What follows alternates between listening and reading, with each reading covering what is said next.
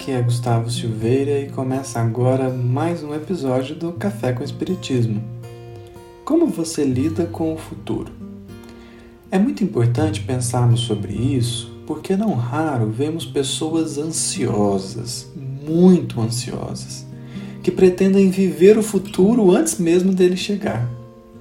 Sobretudo nos dias atuais, em que tudo fica cada vez mais rápido celulares, computadores, máquinas, carros, internet, tudo deve ser rápido, muito rápido. De certa forma, isso parece contribuir para que nós também passemos a desejar que tudo na nossa vida como um todo se dê de forma rápida. Tudo é para ontem. E aí é como se a nossa relação com o futuro se tornasse cada vez mais uma relação difícil e até mesmo doentia. Todavia, é muito natural que a gente pense no futuro. Aliás, na nossa condição, parece algo inerente a nós. Planejamentos, objetivos, metas, construções, tudo acontece sob uma perspectiva do futuro.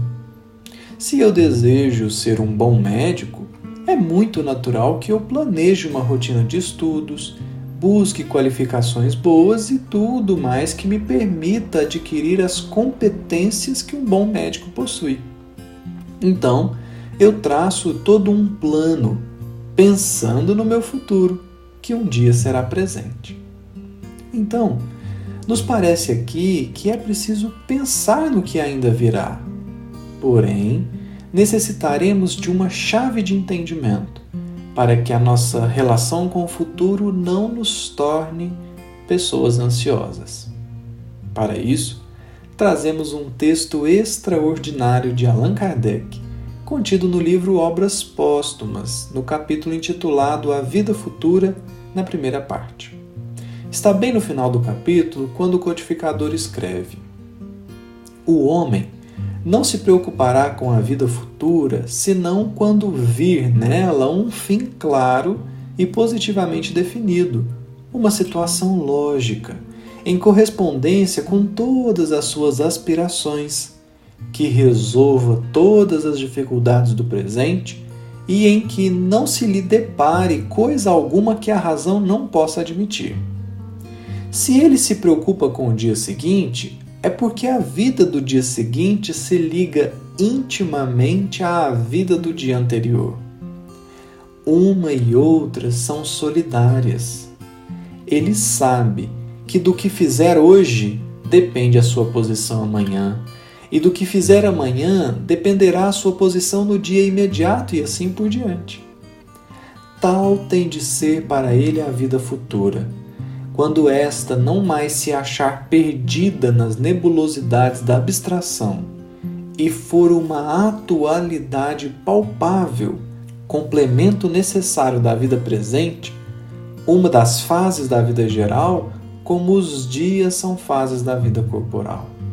Quando vir o presente reagir sobre o futuro pela força das coisas, e, sobretudo, quando compreender a reação do futuro sobre o presente, quando, em suma, verificar que o passado, o presente e o futuro se encadeiam por inflexível necessidade, como o ontem, o hoje e o amanhã na vida atual, ah, então suas ideias mudarão completamente, porque ele verá na vida futura não só um fim, como também um meio.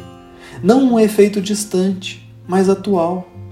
Então, igualmente, essa crença exercerá, sem dúvida, e, por uma consequência toda natural, ação preponderante sobre o estado social e sobre a moralização da humanidade.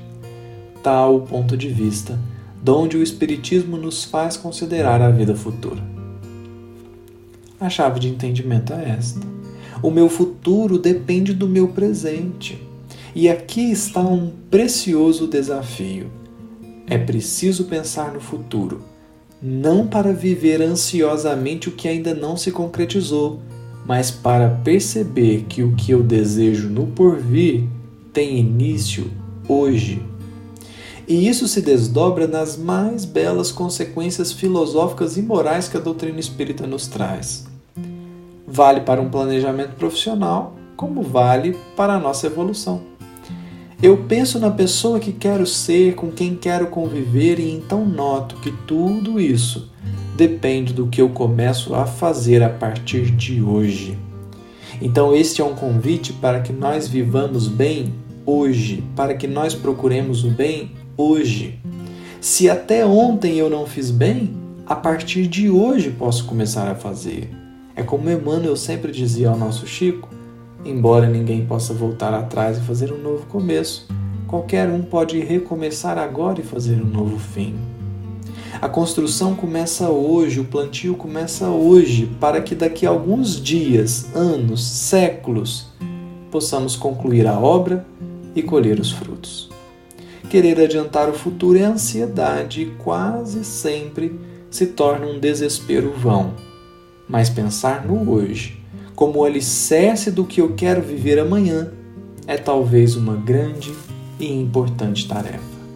Um grande abraço a todos e até o próximo episódio do Café com Espiritismo.